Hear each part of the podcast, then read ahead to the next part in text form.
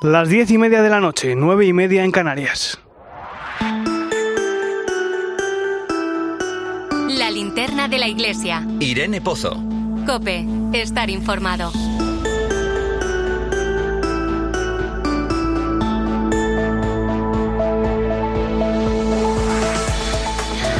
¿Qué tal? Buenas noches. Recibe un saludo de Nacho de Gamón. Esta semana han comenzado a negociarse en el Congreso las enmiendas a la ley del aborto que fue aprobada para su tramitación parlamentaria en el Consejo de Ministros el pasado mes de agosto. Una propuesta de ley que permite, entre otras cosas, abortar sin permiso paterno a partir de 16 años y que ahora trata de dar un paso más con la enmienda que han presentado PSOE y Podemos para que menores de 16 años puedan hacerlo también. Pero detrás de esta locura encontramos algo sagrado, la vida humana. Por eso estamos llamados a protegerla, desde el inicio hasta el final. Es un regalo, un tesoro que se nos ha confiado.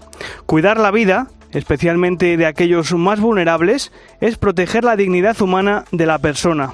Como recordaban hace unas semanas los obispos de la Subcomisión para la Familia y Defensa de la Vida, en los últimos meses venimos conociendo iniciativas legislativas que atentan gravemente contra la dignidad de la persona.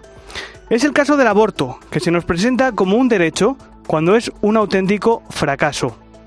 Además, detrás está el sufrimiento de una mujer o una niña y todas sus consecuencias.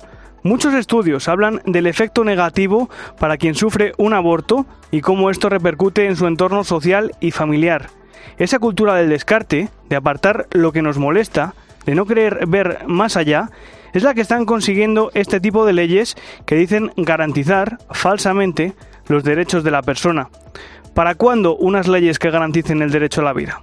Estamos creando una sociedad cada vez más deshumanizada que pide a gritos la presencia real de una cultura de la vida. Y esto es un desafío que debemos afrontar seriamente. Bienvenido a la linterna de la iglesia, te saluda Nacho de Gamón en este viernes 18 de noviembre. La linterna de la iglesia. Irene Pozo. Cope, estar informado. Como siempre, ya sabes que puedes acompañarnos con tus mensajes a través de las redes sociales. Estamos en Iglesia Cope en Facebook y Twitter, hoy con el hashtag linternaiglesia18n.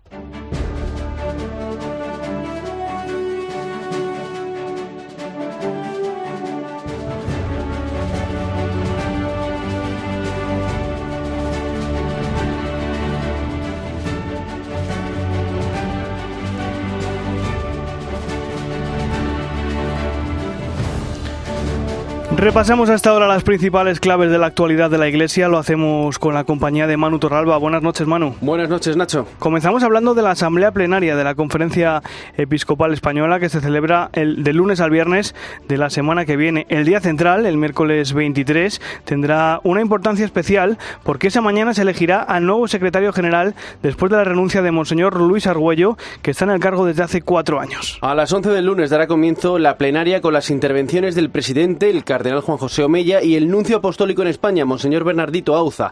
El proceso de elección del secretario general dará comienzo el martes por la tarde, cuando se reúna de forma extraordinaria la comisión permanente de la conferencia para proponer a los candidatos, que se unirán a todos aquellos nombres que tengan el aval de un mínimo de 10 obispos. Al día siguiente, el miércoles por la mañana, será cuando se realice la votación, que necesita mayoría absoluta para salir adelante.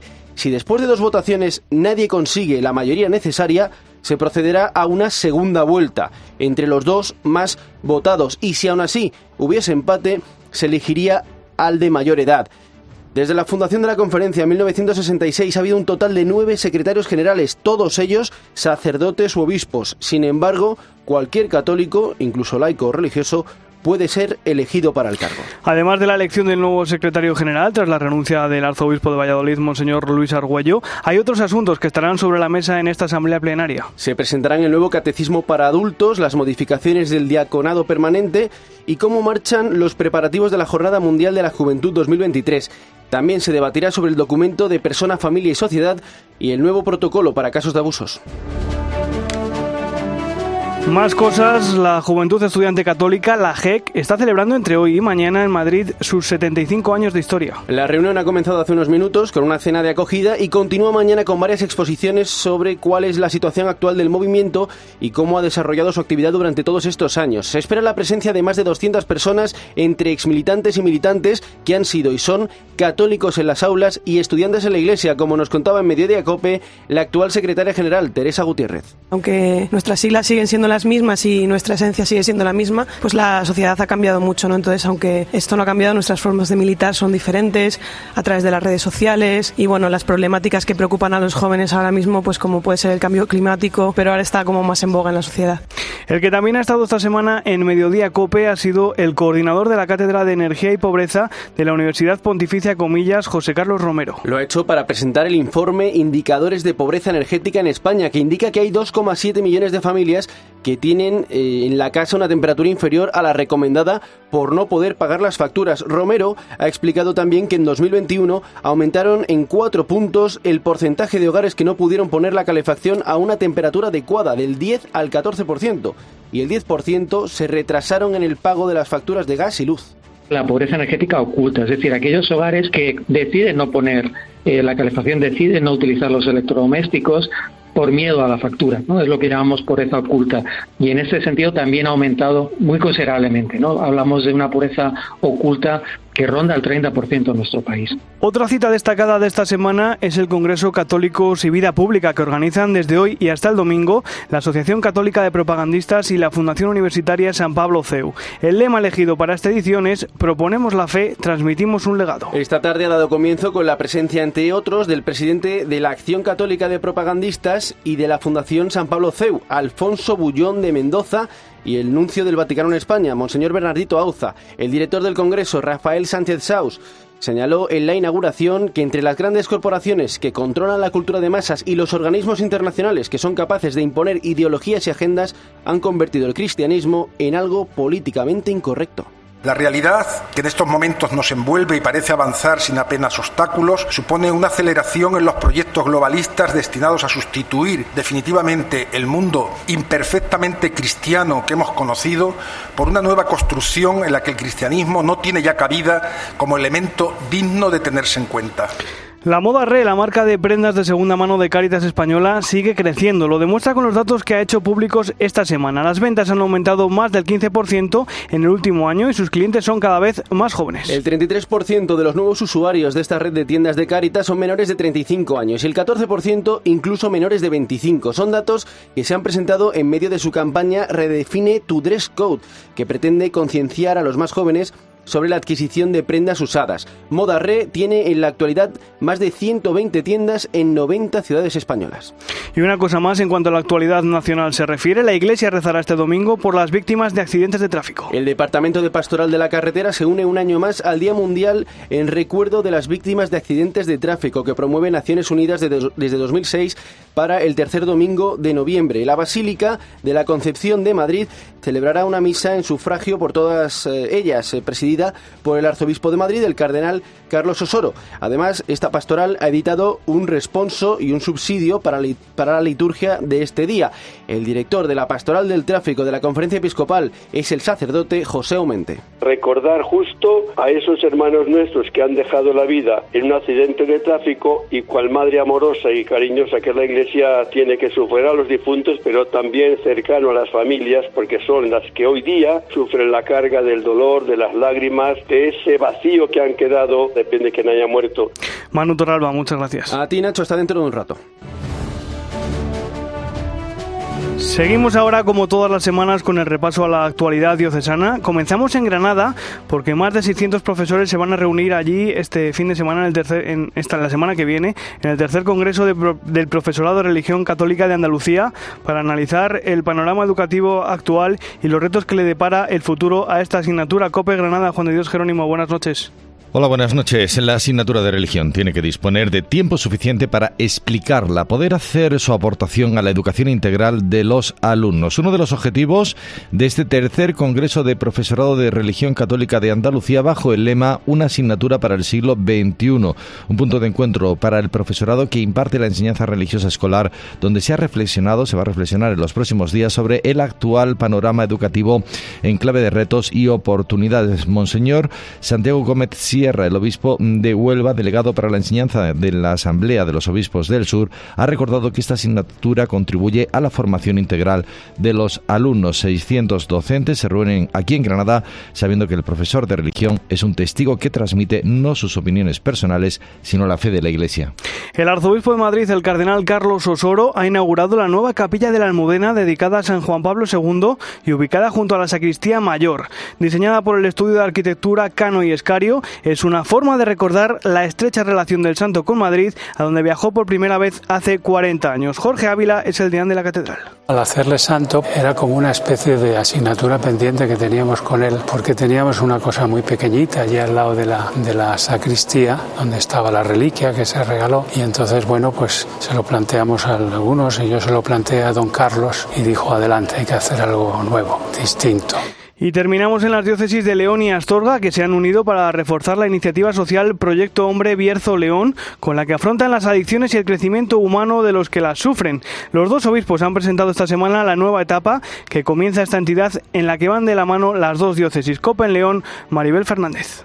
Los obispos de León y de Astorga están preocupados por las nuevas adicciones y de ahí que sumen fuerzas para prevenir y acabar con ellas. A través de la Fundación Centro Astorgano Leones Solidaridad y Proyecto Hombre León Bierzo, cada año atienden a más de 1.200 personas y estas, además de vencer las adicciones, el 80% consigue un empleo. Siempre hay una salida, como nos recuerda el obispo de Astorga, Jesús Fernández. Como dice el lema de nuestra campaña, siempre hay una salida. Queremos prevenir tratar y erradicar las adicciones. Incluso queremos promover la inserción sociolaboral. Por su parte, el obispo de León, Luis Ángel de las Heras, es optimista. Dice que él trabajó en Vallecas con muchos drogadictos que consiguieron salir del pozo. La linterna de la iglesia. Irene Pozo. Cope. Estar informado.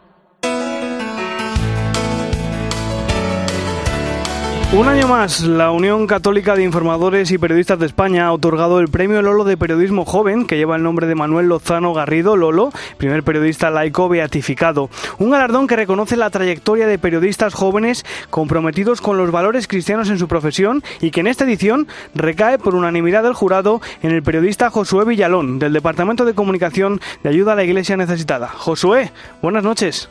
Muy buenas noches, eh, un saludo a todos los oyentes de la linterna de la iglesia. Oye Josué, lo primero de todo, enhorabuena por el premio. Muchísimas gracias.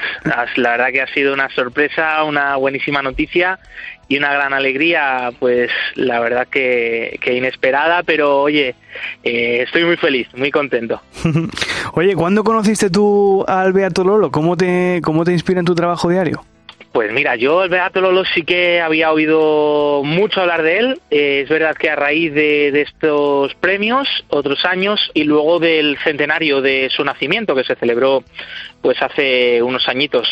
Y, nada, pues también a este momento ha sido un redescubrir eh, la figura del Beato Lolo y, para mí siempre ha sido muy inspiradora, ¿no? Eh, su biografía, leer su biografía, el saber pues el, la gran vocación que él tenía eh, por el periodismo, por la comunicación y luego su, su enorme testimonio ¿no? de una vida pues nada fácil, una vida complicada, eh, atravesó la enfermedad, pero siempre con la confianza puesta en Dios sin que él era pues capaz de dar lo mejor de sí, ¿no? A pesar de esas limitaciones.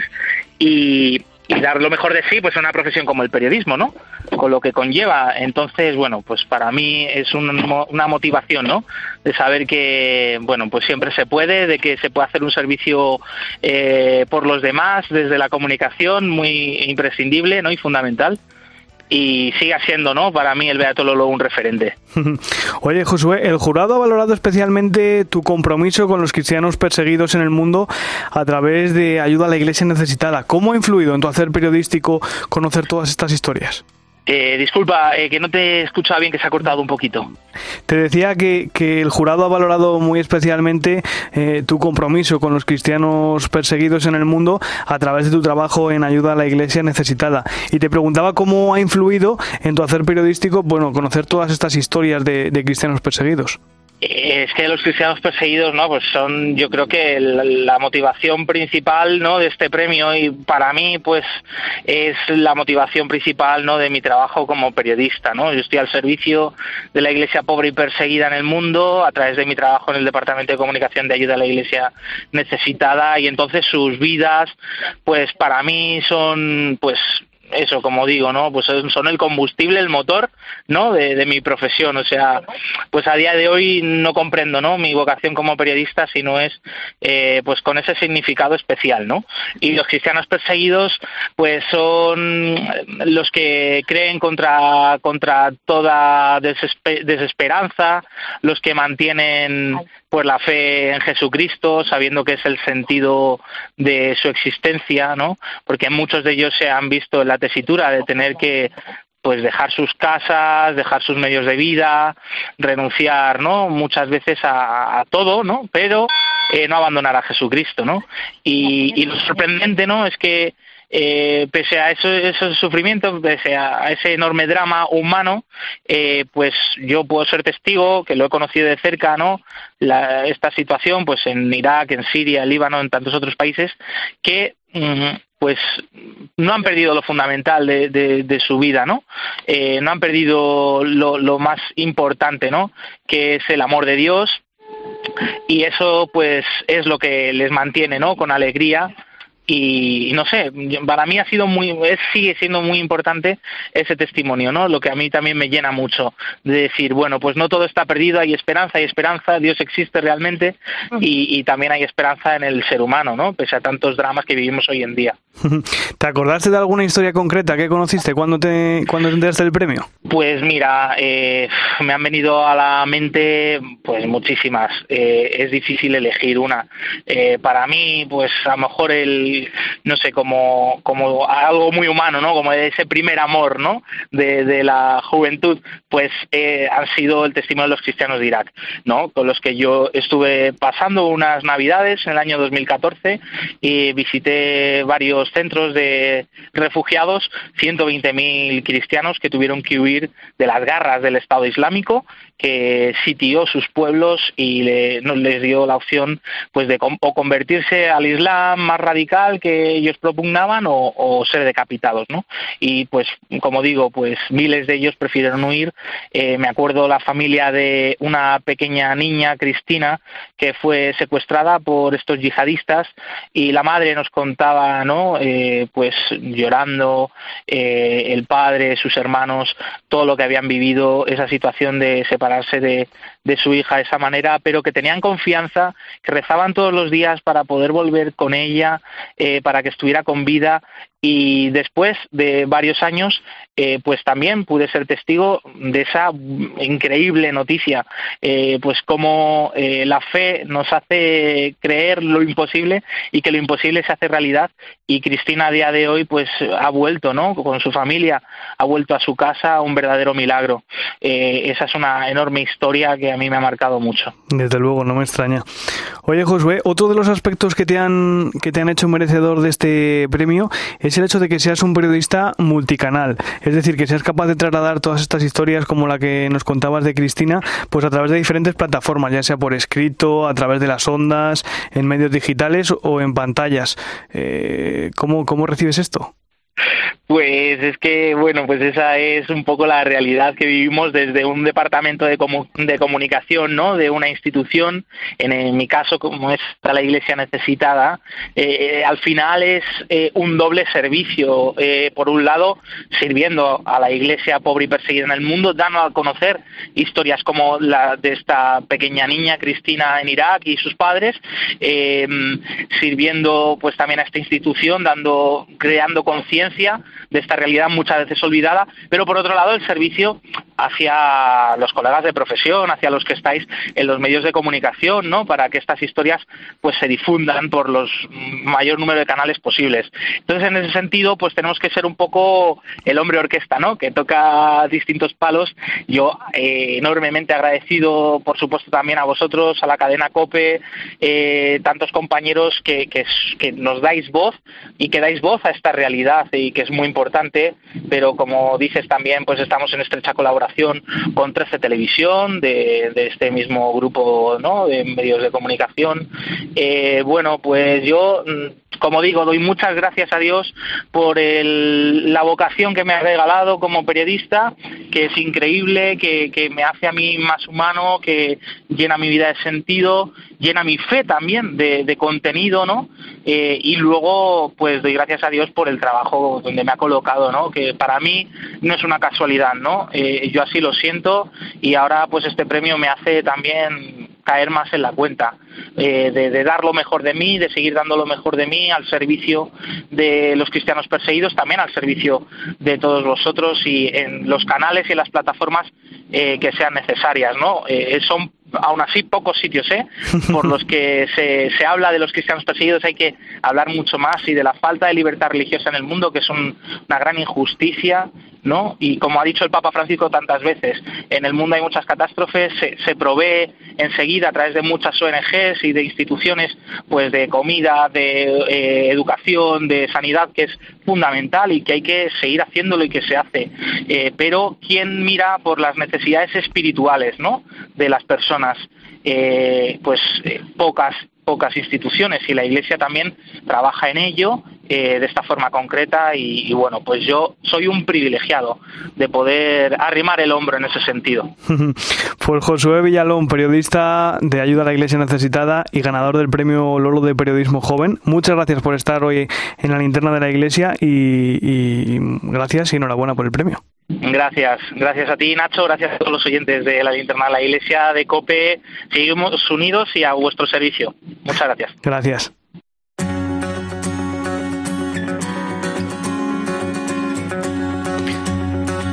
Ahora te presento a Loreto, una niña que nació hace cuatro meses en Madrid con una malformación, la holoprosencefalia, un defecto por el cual el cerebro del embrión no se desarrolla bien en el embarazo.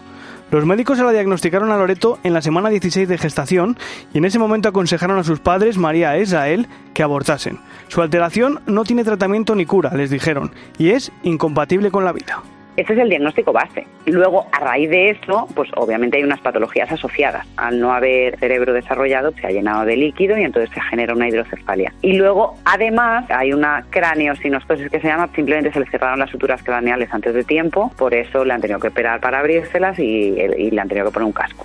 Manu Torralba, buenas noches otra vez. Nacho de Gamón, buenas noches otra vez. Ayúdame a contar el testimonio de esta familia de siete, miembro, de siete miembros que tantas ganas tenía de tener una niña. Rezaron y rezaron y el Señor les concedió esa gracia porque, a pesar del pronóstico de los médicos, Loreto sigue luchando por su vida cuatro meses después. Y cada día junto a ella está siendo un regalo para su familia. A la Madre María de 38, Israel, marido de 46, pues ellos ya habían tenido cuatro varones, Mateo, Israel, Marcos y David. Nosotros tenemos cuatro niños y todo el mundo nos decía, ¿qué vais a seguir hasta que tengáis una niña? Vais a tener un equipo de fútbol. Y fuimos a un viaje a Roma y a Loreto, pues nos dijeron de pedir una gracia, ¿no? Y nosotros lo que, lo que pedimos sobre todo era pues una niña, que era una ilusión que llevábamos acariciando mucho tiempo. A la niña la diagnostican esta holoprosencefalia que impide el, el desarrollo de, del cerebrito, ¿no? Por una hemorragia muy fuerte nosotros pensamos que hemos perdido al bebé en un momento dado y cuando llegamos al hospital lo primero que escuchamos es su latido. Y la verdad que fue un momento impresionante y, y la, la, propia enfermera nos dijo, tiene ganas de vivir. A María Israel les ofrecieron abortar en muchas ocasiones porque iba a ser un embarazo muy complicado. Aborto terapéutico, lo llamaban los médicos. Hasta el punto de que tuvieron que pedir que no se lo ofreciesen más veces porque eh, los dos tenían muy claro que iban a tener a Loreto si eso era lo que Dios quería para ella y que si llegaban a hacer, cuidarían de ella todo el tiempo que hiciese falta. Cuando llegamos al parto, la niña se adelanta y nace con siete meses, pero incluso en esos momentos había mucha gente rezando por nosotros lo que íbamos era preparados para bautizarla inmediatamente iba a ser un momento. Y a partir del momento en que yo llevaba agua bendita de, de, Fátima que nos habían traído, nos habían regalado, se hace un silencio completo y a partir de ahí todo empieza a ir bien. Loreto nació prematuramente. Para sorpresa de todos, su malformación no le impidió comenzar a respirar por sí sola. De hecho, para ser prematura vino al mundo con un buen peso, un kilo 810. Y eso que los médicos creían que iba a vivir solo unos segundos. ¿Qué se espera? No lo sabemos. Pero no lo sabemos nosotros no lo sabemos los médicos, ¿no? El pronóstico es verdad que sí que ha cambiado. Ahora mismo, pues a nivel respiratorio, corazón y tal, pues está como muy estable, pero no sabemos lo que va a pasar porque es que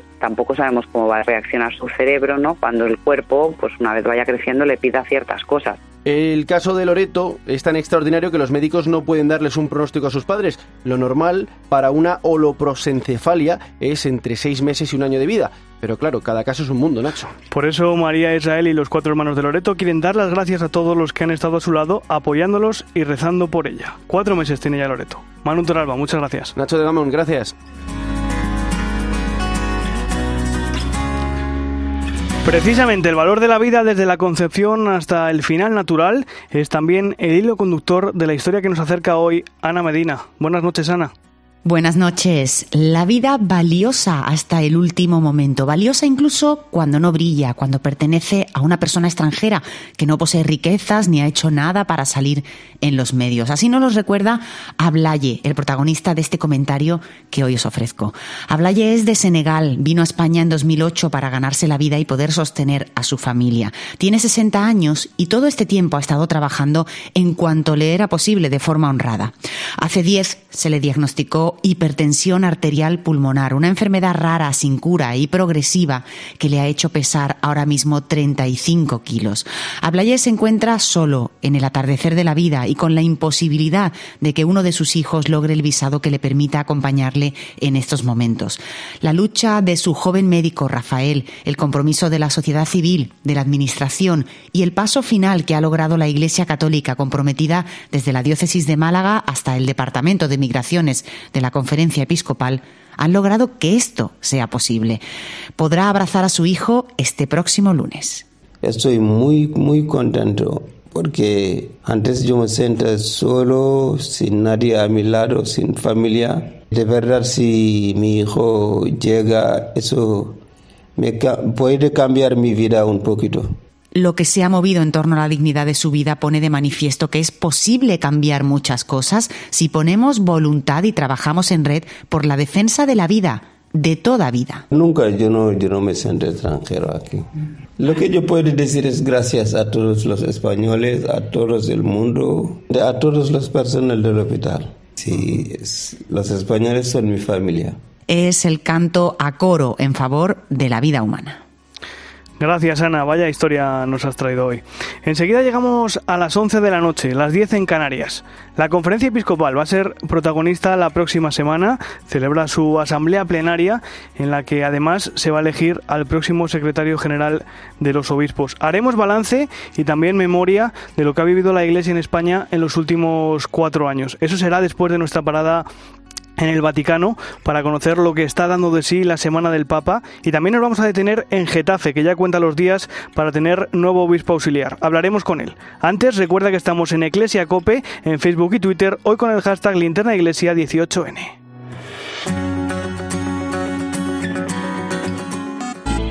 Sigue a Irene Pozo en Twitter en arroba eclesiacope, en nuestro muro de Facebook, eclesiacope y en cope.es. Este fin de semana Cristina tiene un plan. Muy, muy buenos días. En Cope de 10 de la mañana a 2 de la tarde, los sábados y domingos, el mejor entretenimiento lo encuentras en fin de semana. Bienvenido a tu programa. Esto es fin de semana en la cadena Cope y te vamos a acompañar sábado y domingo con Cristina López Slichting. Proponemos la fe, transmitimos un legado. La fe católica y el legado cristiano son la respuesta al fenómeno de la corrección política y a la cultura de la cancelación actual. No te pierdas el 24 Congreso de Católicos y Vida Pública los días 18, 19 y 20 de noviembre que se celebrará en Madrid. Para apuntarse o recibir más información, visítanos en la web congreso.cu.es. Te esperamos. UMAS, mutua especialista en seguros para el sector educativo. Ofrecemos una solución integral para los colegios y guarderías. Daños patrimoniales, responsabilidad civil, accidentes de alumnos. Más de 800 centros ya confían en nosotros. Visítanos en umas.es. UMAS, más de 40 años de vocación de servicio. Escuchas la linterna de la iglesia. Y recuerda, la mejor experiencia y el mejor sonido solo los encuentras en cope.es y en la aplicación móvil. Descárgatela. Prepárate para el Mundial con el pre-Black Friday de Carrefour con este televisor Samsung QLED de 65 pulgadas a 699 euros. Hasta el 20 de noviembre en Carrefour y Carrefour.es. Aquí poder elegir es poder ahorrar. Llega el mejor día de la semana y tú, Sibarita, estás sin protos crianza, ¿eh? Con la luz, ahora la luz eres tú. Porque con las placas que te instalamos puedes dejar tu factura a cero euros e incluso pagar parte de la factura de cualquier otra residencia. Llámanos al 967 0170 y súmate a la revolución de los tejados. O la luz.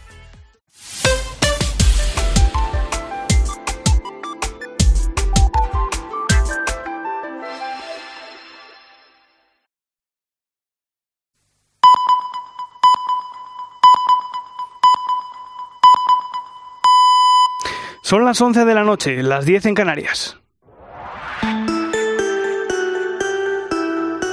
La linterna de la iglesia. Irene Pozo. Cope, estar informado.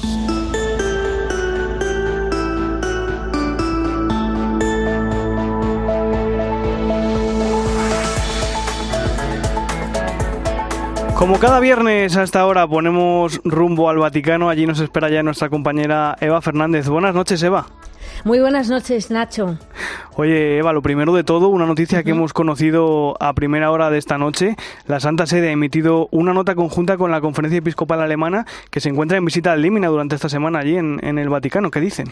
Sí, la verdad es que no es nada habitual que la Santa Sede emita un comunicado al finalizar una visita a Limina y que Además, pues si haya publicado a las nueve de la noche de un viernes, no significa que la reunión que han mantenido hoy los 62 obispos alemanes y el secretario de Estado, el cardenal Parolín, junto a los responsables de algunos dicasterios, entre ellos el de doctrina de la fe y el de los obispos, ha tenido que ser muy complicada. ¿no? De hecho, en el comunicado el Vaticano manifiesta su preocupación por el sentido que están alcanzando las discusiones dentro de la Iglesia Católica Alemana. Se especifica que el cardenal Parolín ha advertido del riesgo de que el camino sinodal plantee reformas de la Iglesia y no en la Iglesia. Y de hecho, el aspecto más significativo y tajante del comunicado es que no se ha llegado a un acuerdo para suspender este camino sinodal en el que, como sabemos, se han avanzado propuestas como el fin del celibato y la ordenación de mujeres. Para poner mm, contexto, nos viene muy bien recordar el artículo que ha escrito esta semana José Luis Restán, el presidente de de Media, en el semanario Alfa y Omega, en el que explica lo que está sucediendo en el camino sinodal alemán y que no es otra cosa que un proceso de protestanización, o sea, de pérdida de la forma católica, ¿no?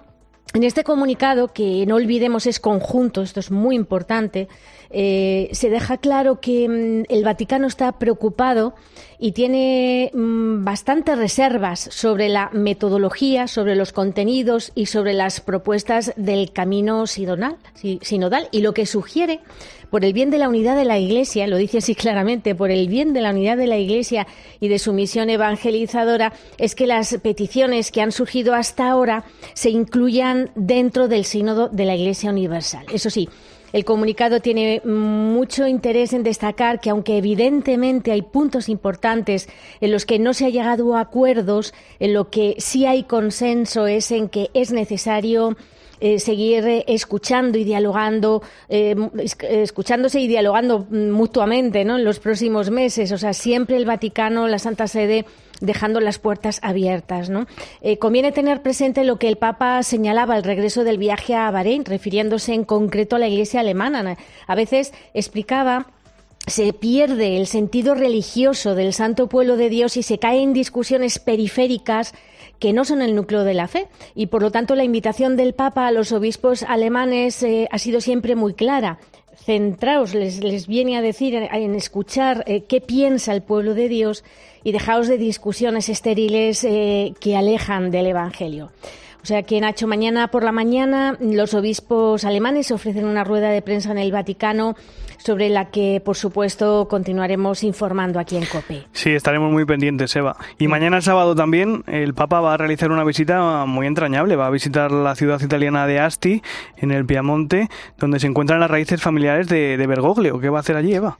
Sí, la verdad es que va a ser un fin de semana en familia, un reencuentro con sus raíces, como dices. Mañana por la mañana, eso sí, el Papa va a mantener su agenda habitual. Es, es, increíble. De hecho, va a mantener un encuentro numeroso con una asociación de médicos misioneros que trabaja en África, pero eso sí, por la tarde viajará hasta esta ciudad de Asti, en el Piamonte, eh, para pasar una tarde de familia. Allí va a celebrar los 90 años de su prima Carla en compañía de sus otros cinco primos y de, y de las familias de sus primos. ¿no? En una entrevista que casualmente ha publicado hoy el diario La Estampa, el Papa mm, asegura que llevaba mucho tiempo deseando esta reunión porque antes de ser eh, pontífice, cuando él viajaba a Italia a cualquier asunto, sí que solía visitarlos. ¿no? Eso sí, por supuesto que mantiene contactos con, con ellos, hablan habitualmente por teléfono y además es, debe ser muy divertida esa conversación porque utilizan el dialecto Piamontes, que es el que realmente el Papa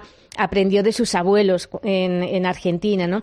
Y, la familia em, está esperando al primo Giorgio, porque todos en la familia le llaman el primo Giorgio, eh, bueno, pues con, los, platos preferidos mm, que saben que le gusta al Papa, pues una especie de salsa a base de ajo y anchoas. Es que todo esto lo, ha explicado la prima Carla, que debe de llevar tres o cuatro días haciendo, ah, cocinando, ¿no?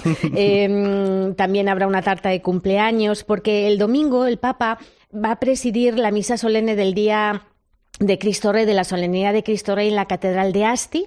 Antes em, hará un recorrido en Papamóvil por la ciudad, después desde allí rezará el Ángelus y, por supuesto, antes de volver a Roma mm, tendrá una nueva reunión con su familia para despedirse. Ahí es donde la, prima Carla ha advertido que ahí es donde van a soplar las velas. Se supone que las 90 de Carla y las próximas, mm, los 86 del Papa, que está a punto de cumplirlos en diciembre. Y luego, pues el Papa, antes de regresar a Roma, Mm, pues si no tenía suficiente, también se va a acercar hasta el estadio eh, olímpico de Asti para mantener un encuentro con cerca de 1.400 niños y adolescentes. O sea que va a ser un fin de semana familiar, pero el Papa no, lo, no va a desaprovechar para hacer un mini viaje apostólico. No, no, va a matar dos pájaros de un tiro, desde luego. Sin duda. Pues querida Eva, compañera, muchas gracias y buenas noches. Un abrazo, Nacho. Buenas noches a todos.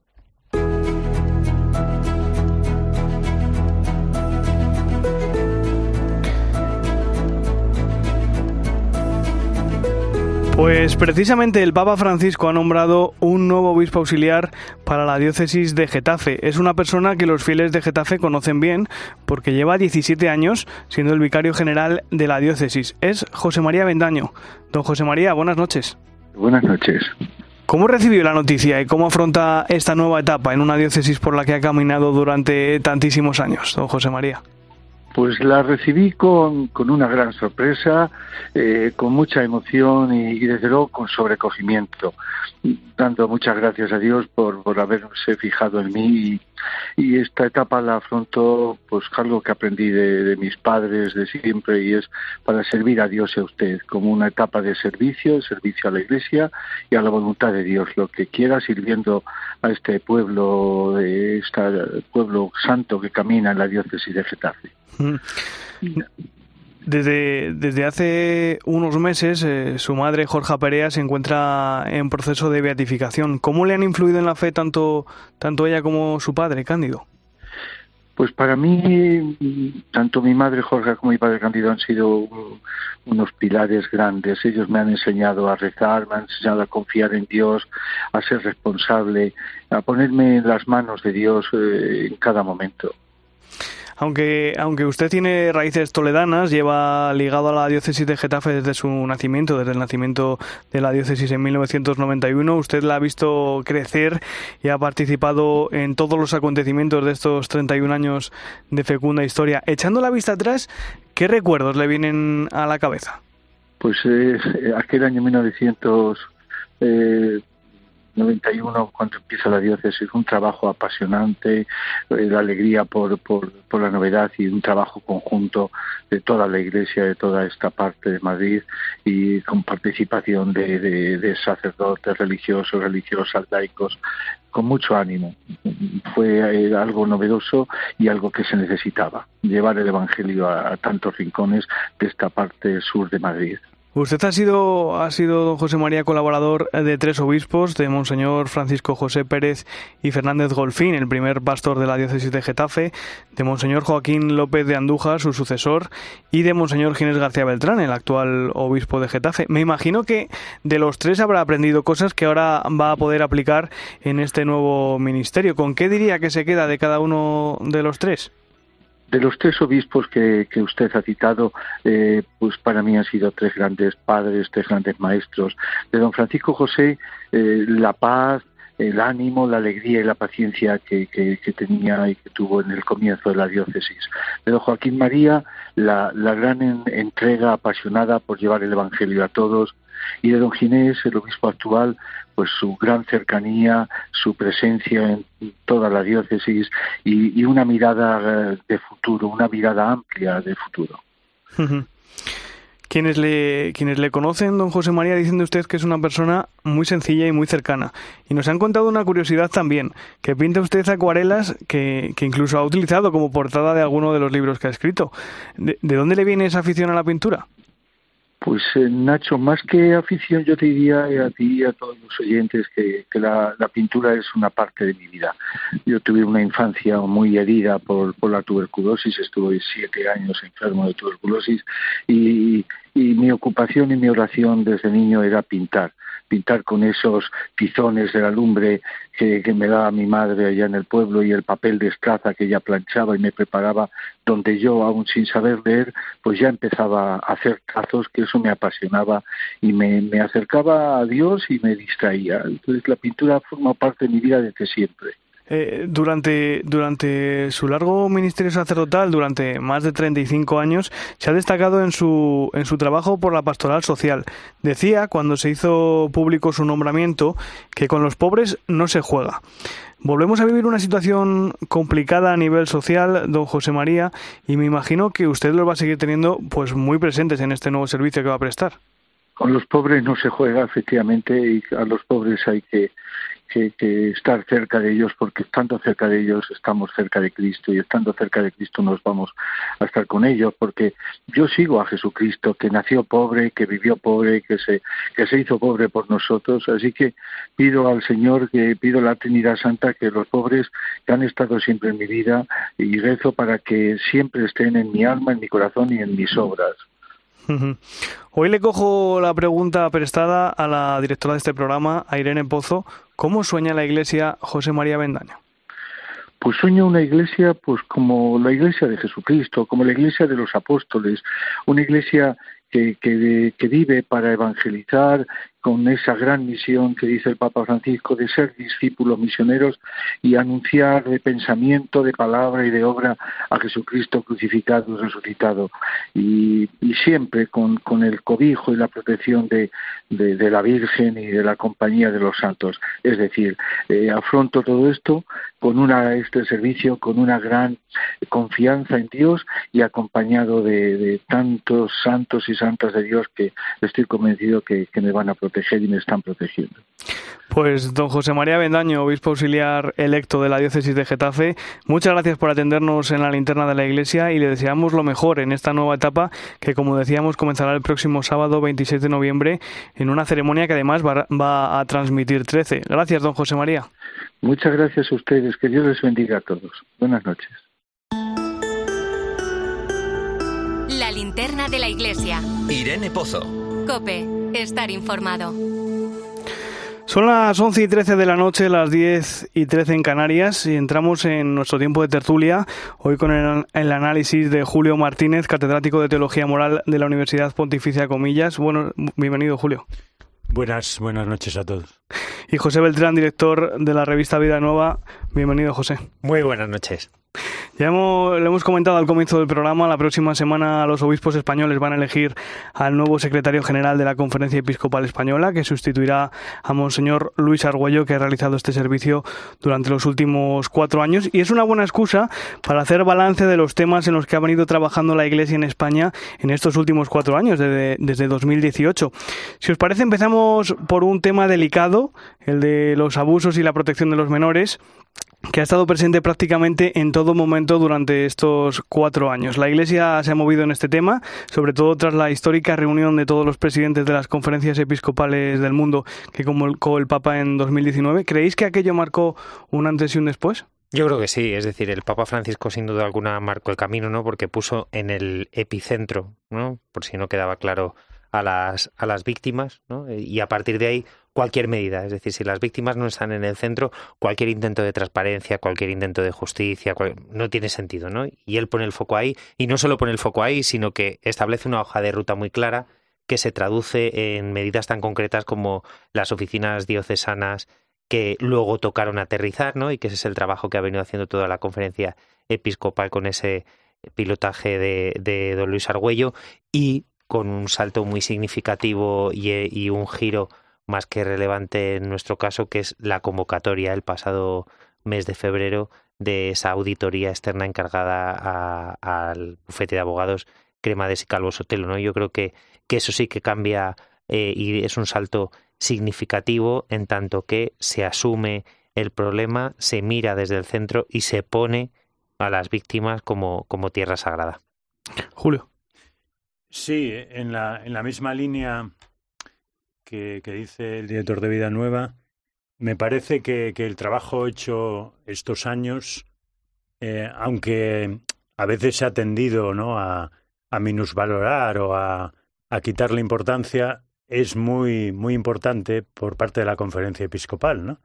Y ahí, por supuesto, el liderazgo de la conferencia, eh, con, con, su presidente y su vicepresidente, pero ha estado el secretario general de una manera muy clara y rotunda, ¿no?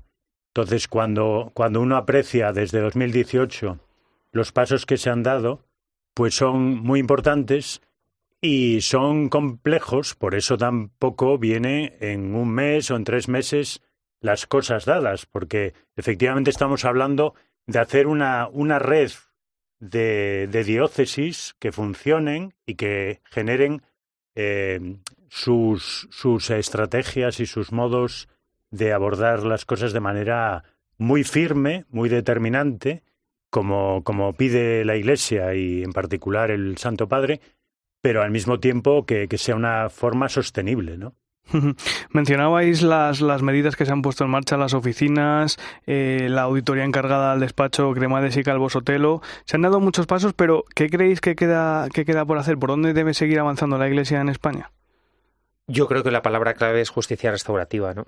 Es decir, el estar al lado de las víctimas, y ahora que hablamos de, del proceso sinodal y del camino sinodal propuesto por el Papa Francisco, creo que toca caminar con, con las víctimas, ¿no? Y, y si las víctimas no forman parte de este proceso sinodal, mal vamos, ¿no? Y yo creo que eso por un lado, es decir, y, reiterar una y mil veces, ¿no?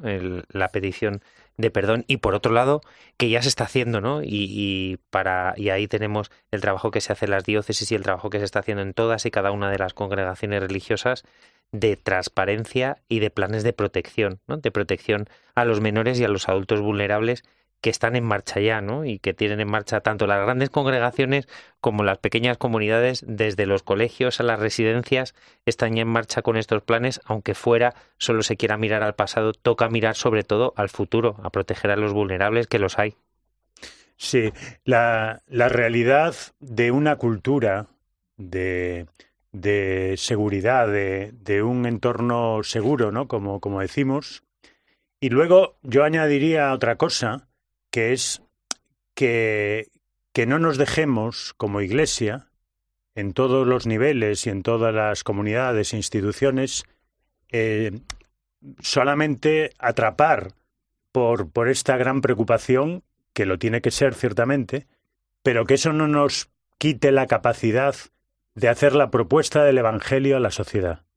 Porque hay una parte también de la sociedad que está muy interesada en que la Iglesia se centre en esto y desde esa vergüenza no aporte nada positivo ni constructivo a la sociedad. Y yo creo que eso tampoco lo podemos consentir, ¿no? Si os parece, vamos a, cambiar de tema porque, bueno, eh, la Iglesia también celebró, la Iglesia en España celebró un congreso de laicos en febrero de 2020, poco antes de que estallara la pandemia, y sirvió un poco de calentamiento de lo que iba a venir después, que era nada menos que un, que un sínodo en el que estábamos todos invitados a participar. ¿Creéis que este, este congreso de laicos y este sínodo han servido, han servido para activar el laicado? Yo no sé si tanto para activar al laicado, pero sí como para entrar en, en una conciencia clara de que el laico no es espectador en la iglesia, sino que es parte activa y que no es el brazo ejecutor del clero, sino que es corresponsable, ¿no? Es decir, yo creo que, que ese es un salto enorme eh, de conciencia y de interiorización que no se hace ni en dos días ni en, ni en un retiro pandémico, ¿no? Sino que, que ahora requiere aterrizarlo en lo concreto y yo creo que también se está haciendo, ¿no? Es decir, no podemos ni, valen los volantazos ni valen los acelerones, pero ojo, tampoco valen los frenazos, ¿eh? Es decir, que, que yo creo que hay un camino abierto y un camino iniciado, pero que toca demostrarlo en el día a día y en lo cotidiano. Véase en la creación de los consejos pastorales, que todavía hay parroquias en las que no los hay, el confiar en los laicos para puestos de liderazgo y no solo puestos de liderazgo meramente de gestión y ejecutivos, ¿no? sino de animación pastoral y en otro sentido, ¿no? Y yo creo que, que desde ahí toca, toca tomar medidas, ¿no? Es decir, y no es cuestión ni de cuotas, ni, ni de confundir la vocación ni la y el lugar de cada uno, pero sí saber que todos somos pueblo de Dios, ¿no? Y que, y que el Vaticano II es una de las claves que, que marca hace 60 años y que todavía estamos por aplicar y por recibir. Sí, eh, totalmente de acuerdo. Y eh, simplemente fechas, ¿no? Eh, la celebración del Congreso fue eh, en febrero de 2020, unas semanas antes del estallido de, la pandemia, y mm, en junio de 2022 se produce la, gran asamblea que es eh, la culminación de la fase diocesana del sínodo en la iglesia que peregrina a España. Y en ese documento pues aparecen cosas realmente muy interesantes que nos sirven como hermenéutica de, de lo que los laicos en la Iglesia eh, son y de lo que la Iglesia española también desea que, sean. Y me permito recordar unas palabras que de alguna manera como que, que sintetizan ese documento de, de junio de 2022, ¿no? Comunión, comunidad, escucha, diálogo, corresponsabilidad, formación, presencia pública y misión. Y yo creo que en todas estas palabras aparece la fuerza de, del laicado de una manera capital. Y, y, en las ideas de ese documento que yo invito a todo el mundo a leer, son 14 páginas, ¿no? Y se puede acceder muy fácilmente a él, eh, bueno, en diferentes medios de, de, información religiosa, pero también en la web de la Conferencia Episcopal, que pide eh, la, la formación de líderes cristianos en todos los ámbitos de la vida pública. Estamos hablando de la economía, de la política, de la cultura, de la educación, ¿no? Y evidentemente cuando habla de esto, habla sobre todo de que, de que los laicos cristianos, no digo que despierten, sino que entre todos eh, les pidamos que se activen para, para también mejorar la sociedad. Pero cuidado con cómo se activan, ¿no? Porque A veces hay activaciones que a lo mejor no responden tanto al anuncio del Evangelio y del Reino como a otro tipo de intereses. Pero por eso hace falta siempre el discernimiento, ¿no? que es una, una realidad en la que abunda este, este documento del sínodo, el discernimiento para acertar con la voluntad de Dios en lo concreto de, de nuestra vida. ¿no? Citábamos, citábamos la pandemia y no podemos evitar hablar de la, de la ingente labor social que realizó la Iglesia durante, durante los meses más duros del, de la COVID, de la COVID-19. ¿Cómo recordáis aquellos? Las iglesias cerraron, pero, pero los templos cerraron, pero la iglesia no cerró. La iglesia siguió ayudando a, aquellas personas que necesitaban su apoyo y su, y su escucha. Sí, y también hubo que recordarlo, ¿no? Porque durante unas primeras semanas hubo quien, como la Iglesia, continúa con su labor callada y, no hizo ni promoción ni propaganda pública, ni utilizó eh, las horas de prime time y no prime time para, para exponer lo que hacía y exhibir lo que hacía, hubo que recordarlo, ¿no? Y hubo que tener presente que Caritas no cerró y que se las buscó y se las deseó para para intentar estar ahí al lado de los que más lo necesitaban, que no cerraron las residencias de ancianos en medio de esa dificultad que también vivieron, que no cerraron la vida religiosa y siguió adelante, es decir, que todo el mundo estuvo rezando, que todo el mundo estuvo ahí tomando esa decisión difícil de, de no poder celebrar en comunidad y en el templo, sino orar en la distancia, ¿no? Yo creo que, que ese fue un trabajo enorme que también se realizó y que también se pudo acompañar gracias a los medios de comunicación, ¿no? Y que también sirvió cada Eucaristía que se retransmitía a través de la televisión pública, cada eh, misa que se hacía a través de COPE y cada una de las conexiones que fueron brotando de cada una de las redes sociales, de parroquias, de basílicas y demás comunidades. Sí, y yo querría recordar, ya que estamos hablando de este cuatrienio, ¿no? de la Secretaría General de, Monseñor Luis Argüello, eh, cómo la conferencia invitó a la corresponsabilidad y a la generosidad económica ante la pandemia, ¿no? Y, y la realidad de, de, instituciones y de parroquias eh, tuvo momentos duros también porque, bueno, dejaron de, de ingresar y, ahí se movilizó, se movilizó de, esa manera. Pero es verdad que, la Iglesia no paró y que además eh, en ese tiempo, de una manera especial, nos sentimos como muy orgullosos de Cáritas, ¿no? Se nos quedan en el tintero temas como la relación con el gobierno, la defensa de la vida o la educación, que también han sido capitales en estos cuatro años, pero en pocas palabras, eh, José, Julio, ¿cuál es el principal reto que va a tener el nuevo secretario general que salga elegido el miércoles? Yo lo tengo claro, es decir, afrontar unas cuantas campañas electorales, ¿no? Es decir, creo que, que el gran desafío es cómo no dejarte marcar la agenda por el gobierno y cómo responder a lo que plantee y a los desafíos y a la agenda que plantee Moncloa sin convertirte en un actor político, sino haciéndolo desde el Evangelio, tendiendo puentes y buscando no entrar en el juego de la polarización que se busca desde el otro lado. Sí, yo mm, una de las cosas, he tenido también la fortuna de, de trabajar bastante con, con don Luis Argüello que sea una persona cercana y acogedora, que sea una persona profunda y serena como él, y consistente y solvente, y que esos procesos que están eh, sinodales, de iglesia en salida, de la lucha contra los abusos en todas sus condiciones, y también de, de que mm, mejoremos la comunicación con el conjunto de la sociedad, creo que van a ser realmente retos muy importantes del nuevo secretario. ¿no? Pues con esa reflexión nos quedamos. José Beltrán, Julio Martínez, muchas gracias y hasta otra. Gracias por acompañarme esta noche en la linterna de la iglesia. Te quedas ahora con el partidazo de Cope y Joseba Larrañaga. La linterna de la iglesia. Irene Pozo. Cope, estar informado. Escuchas Cope. Y recuerda, la mejor experiencia y el mejor sonido solo los encuentras en cope.es y en la aplicación móvil. Descárgatela.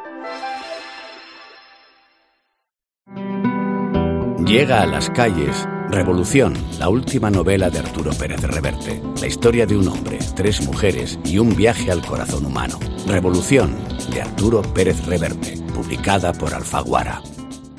La Navidad que estás soñando está en Aldi al mejor precio. Ven y compruébalo con nuestros escenarios navideños con luces y sonido y los pijamas para mayores y peques desde 8,99 los infantiles. Tu casa y tú iréis tan combinados que seréis la envidia de los vecinos. Así de fácil, así de Aldi. Mario, que eso de que no te da tiempo a pillar el tren. No te preocupes, que lo he mirado y hay un tren cada hora. Así que nada, salsero, duchita fría, cafetito para la resaca y ya te estás viniendo que está tu ahijado y toda su clase esperándote. Niños, saluda al Tito. ¡Tito! En Renfe tenemos la mayor frecuencia de trenes de este país. Nadie te da más. No todos los trenes son como Renfe. Renfe, tu tren. ¿Y tú? ¿Por qué necesitas fluchos? Porque es tiempo de pensar en lo que te gusta, en la moda que te hace sentir vivo, chic, casual, sport. Nueva colección de otoño-invierno de fluchos. La nueva moda que viene y la tecnología más avanzada en comodidad unidas en tus zapatos. ¿Y tú? ¿Por qué necesitas fluchos? Fluchos. Comodidad absoluta. Conoce Omnes, el portal con las claves sobre la Iglesia y la sociedad. ¿Qué dice el Papa? ¿Cómo viven los cristianos de otros países? ¿Qué relación hay entre fe y cultura? Omnes te ofrece una propuesta católica, constructiva y equilibrada. Infórmate en omnesmag.com. Dicen que ir en moto es la máxima expresión de la libertad. Para línea directa también es tener un seguro de moto desde 73 euros con las mejores coberturas, como la asistencia en viaje desde kilómetro cero, la cobertura de casco, guantes y cazadora. Ven directo a lineadirecta.com o llama al 917-700-700. El valor de ser directo. Consulta condiciones. Platos limpios cada día. Sin derroche de energía. Vive like a Bosch. Aprovecha la promoción de hasta 200 euros de reembolso en una selección de electrodomésticos Bosch. Compra en tu tienda habitual en nuestra web o llámanos y te asesoramos. Bosch. De las muchas cosas que tenemos que hablar esta mañana que ya me Toda la información y el mejor análisis para saber cómo te afecta lo que sucede a tu alrededor lo encuentras de lunes a viernes de 6 a 1 del mediodía en Herrera en Cope con Carlos Herrera.